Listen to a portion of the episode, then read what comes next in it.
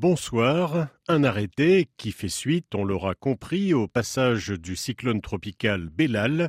Le dispositif reconnaît le caractère exceptionnel de l'événement météorologique et facilitera surtout la prise en charge des dégâts par les assurances. Delphine Gérard. Les assurés ont 30 jours à partir d'aujourd'hui pour déclarer leur sinistre. En retour, les assureurs ont un mois pour saisir les experts, un mois pour faire une proposition d'indemnisation et 21 jours pour la verser. Un processus accéléré pour faciliter les démarches et surtout les remboursements. Attention, ce classement ne concerne que certains dégâts, ceux liés aux inondations et coulées de boue et aux vagues et submersions marines. Les dégâts liés au vent cyclonique ne seront pas dans l'arrêté de ce jour, mais ils seront probablement inclus dans un nouvel arrêté qui doit paraître prochainement selon la préfecture.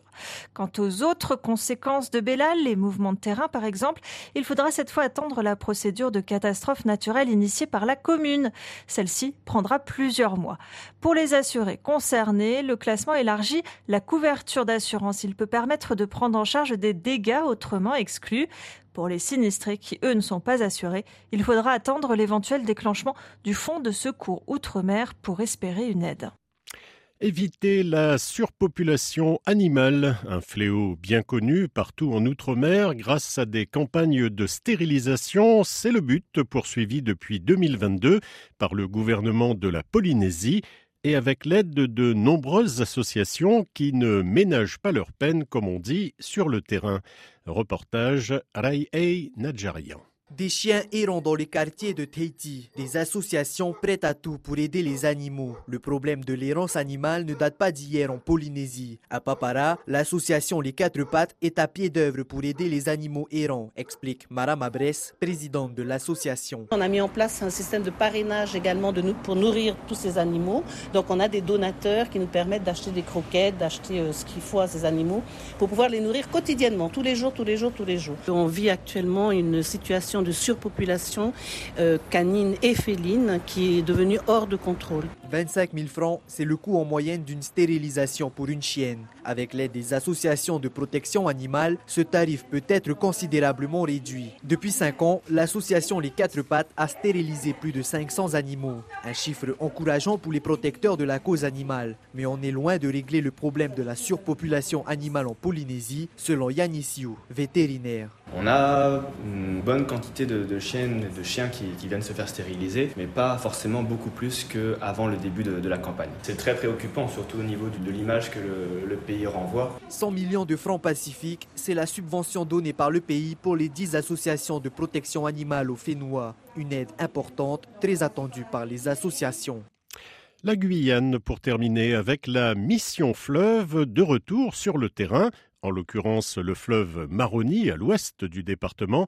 La mission fleuve, ce sont des responsables de l'État et de plusieurs autres services qui se rendent une fois par trimestre dans ces communes dites de l'intérieur, communes isolées et desservies seulement parfois par des pirogues. Reportage Terence Moy.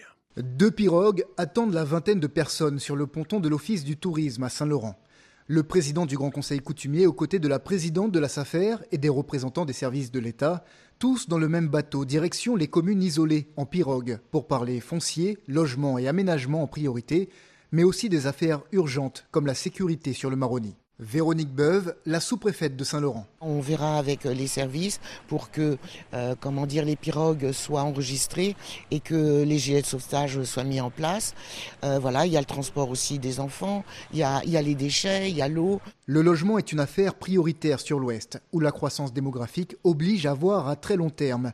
Mais l'urgence, c'est le lycée en devenir à Maripasoula et toute la logistique que ça implique. Il y a des besoins de logement euh, pour euh, recevoir euh, les professeurs, mais pas que, les, habitants qui habitent sur place. Se développer, oui, pour Bruno Apouillou, le président du Grand Conseil coutumier, mais pas n'importe comment. Il y a des choses à étudier, à éviter, par exemple, de ramener du bois de, du Quand on parle de l'écologie, de ramener du bois de, un, pirogue de Saint-Laurent sur le fleuve, alors qu'on peut faire autrement. Retour sur Saint-Laurent dimanche pour la délégation, après s'être rendu à de nombreux rendez-vous qui doivent permettre de nourrir des solutions pour la prochaine mission interministérielle dans trois mois.